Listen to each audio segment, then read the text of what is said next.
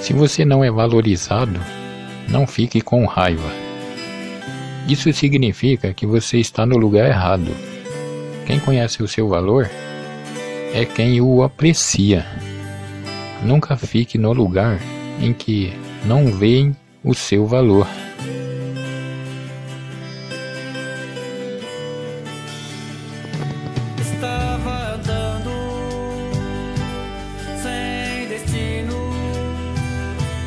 ouvi uma voz que veio lá do céu. Achei que estava louco, achei que estava louco. Senti uma alegria, clamei o teu nome, ó filho de Davi.